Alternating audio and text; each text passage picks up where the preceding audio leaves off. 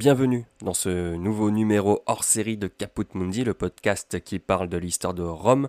Et en attendant la saison 2, nous allons nous intéresser aujourd'hui à une source du monde antique qui nous est parvenue, la table de Peutinger. Nous allons voir ensemble dans cet épisode l'histoire de cette carte, comment est-elle arrivée jusqu'à nous, ce qu'elle contient, de quand pouvons-nous la dater, et nous pourrons même à la fin de cet épisode voyager un peu sur les routes romaines. Si cet épisode vous plaît, faites-le moi savoir dans les commentaires et en laissant une note au podcast Caput Mundi. N'hésitez pas également à visiter le site internet de Caput Mundi pour voir la carte dont je vais vous parler dans cet épisode, ainsi que des liens vers des sites internet que je vais utiliser. On parle donc de la carte du monde romain dans Caput Mundi.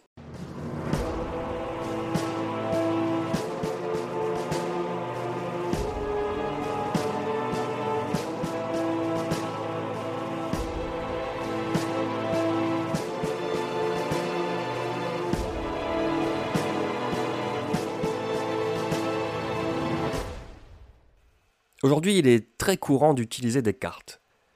On a tous une application sur notre téléphone, et il n'est pas rare d'aller la consulter quand on nous parle d'un endroit en particulier. Et il est impensable de partir en vacances sans son GPS ou une bonne carte. Il y a des plans partout aujourd'hui, dans les centres commerciaux, dans les réseaux de transport, euh, même dans les jeux vidéo.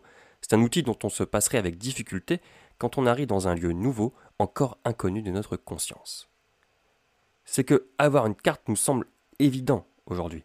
Les formats sont compacts, du plus simple au plus complexe.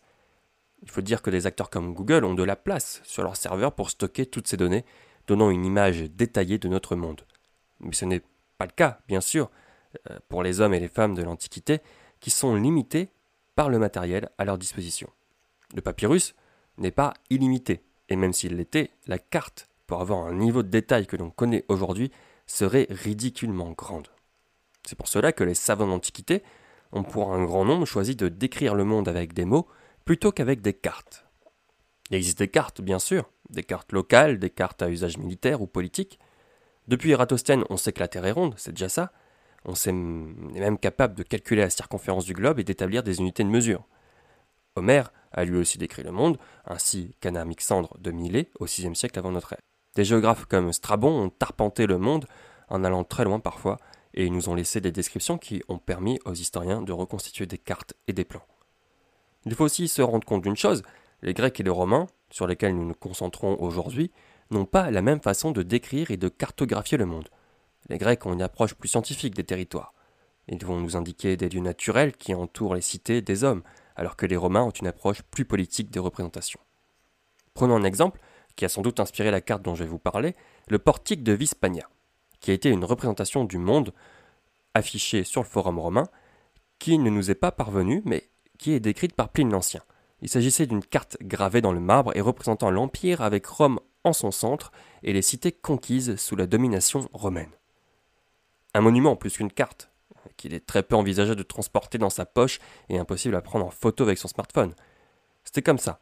La représentation du monde connu est un luxe auquel le tout venant de l'Antiquité n'a pas accès en première main. Finalement, ce sont les marchands, les militaires et les hommes politiques qui connaissent le mieux le monde dans lequel ils vivent. Peu étonnant, le monde est vaste, les territoires sont enclavés, les communications et les échanges se font par relais. C'est peut-être inutile pour euh, le fermier du Latium de savoir jusqu'où vont les limites du monde et de l'Empire. Inutile aussi pour lui de savoir ce qu'il se passe directement à quelques milliers de kilomètres. Il finira bien par le savoir. Mais mettons-nous à la place d'Auguste, un empire aussi vaste à gouverner, aux frontières multiples, avec des armées à droite et à gauche, en plus de connaître sa géographie, il faut pouvoir communiquer et recevoir l'information rapidement. Il existe un moyen de communiquer rapidement. Ça s'appelle le cursus publicus. C'est un système qui permet une communication rapide et quasiment directe. Un service puis un réseau regroupant des infrastructures et du personnel pour un bon cursus publicus, on a besoin de routes, de relais de poste, d'auberges et de fonctionnaires. Le long des voies romaines, vous trouverez des mansiones pour se restaurer et pourquoi pas passer la nuit.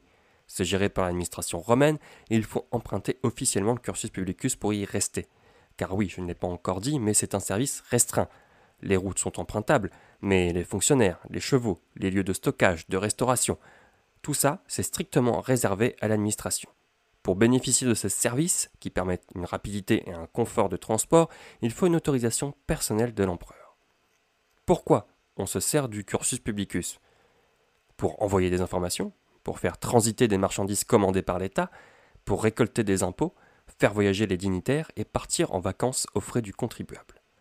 Les archéologues tombent régulièrement aux abords des routes romaines sur des vestiges de ces installations, car il faut savoir que le réseau a disparu en même temps que l'Empire. Si je vous parle de cartes et de réseaux, c'est parce qu'un document célèbre nous est parvenu de cette époque, la table de Peutinger. Il s'agit d'une carte, sûrement inspirée du portique de Vispania, qui nous montre les tracés du cursus publicus. Aujourd'hui, ce document représente 11 parchemins, dont un perdu, pour une longueur de 6,82 m et une hauteur de 34 cm.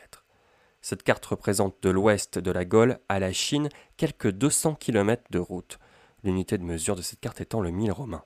Aux dimensions de la carte, vous aurez peut-être deviné qu'elle n'est pas à une échelle réaliste. Il s'agit en effet d'une représentation étendue et déformée du monde. Les tracés de route sont simplifiés à l'image d'une carte de métro. Les images valent plus que les mots, je vous encourage à aller voir la carte qui est disponible gratuitement et en intégralité sur Internet.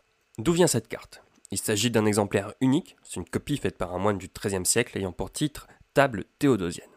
Elle a été découverte en 1434 par Conrad Celtis à Worms, en actuelle Allemagne, et léguée à Conrad Pottinger en 1508, puis elle est copiée à nouveau et éditée pour la première fois en 1598 à Anvers. Elle est perdue puis retrouvée en 1714 et enfin achetée par l'empereur Charles IV et stockée dans la bibliothèque impériale sous le doux nom de Codex Vidambonensis 324. Elle est aujourd'hui classée au patrimoine mondial de l'UNESCO et repose dans la Bibliothèque nationale autrichienne. Cette carte nous permet de scruter l'Empire dans les moindres détails.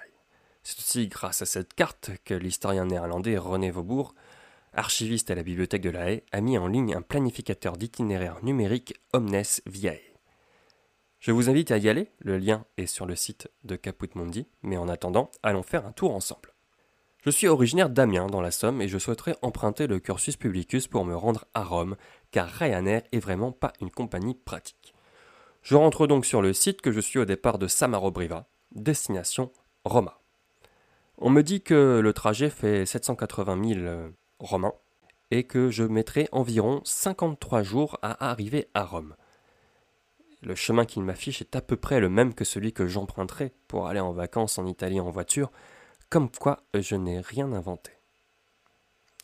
Voilà, c'est tout pour cet épisode, mais il vous reste tellement de bonus, n'hésitez pas à me partager vos itinéraires sur les routes de l'Empire et découvrons qui arrivera en premier à Rome.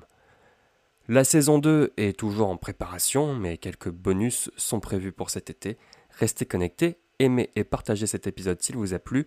Je vous dis à très bientôt dans Caput Mundi.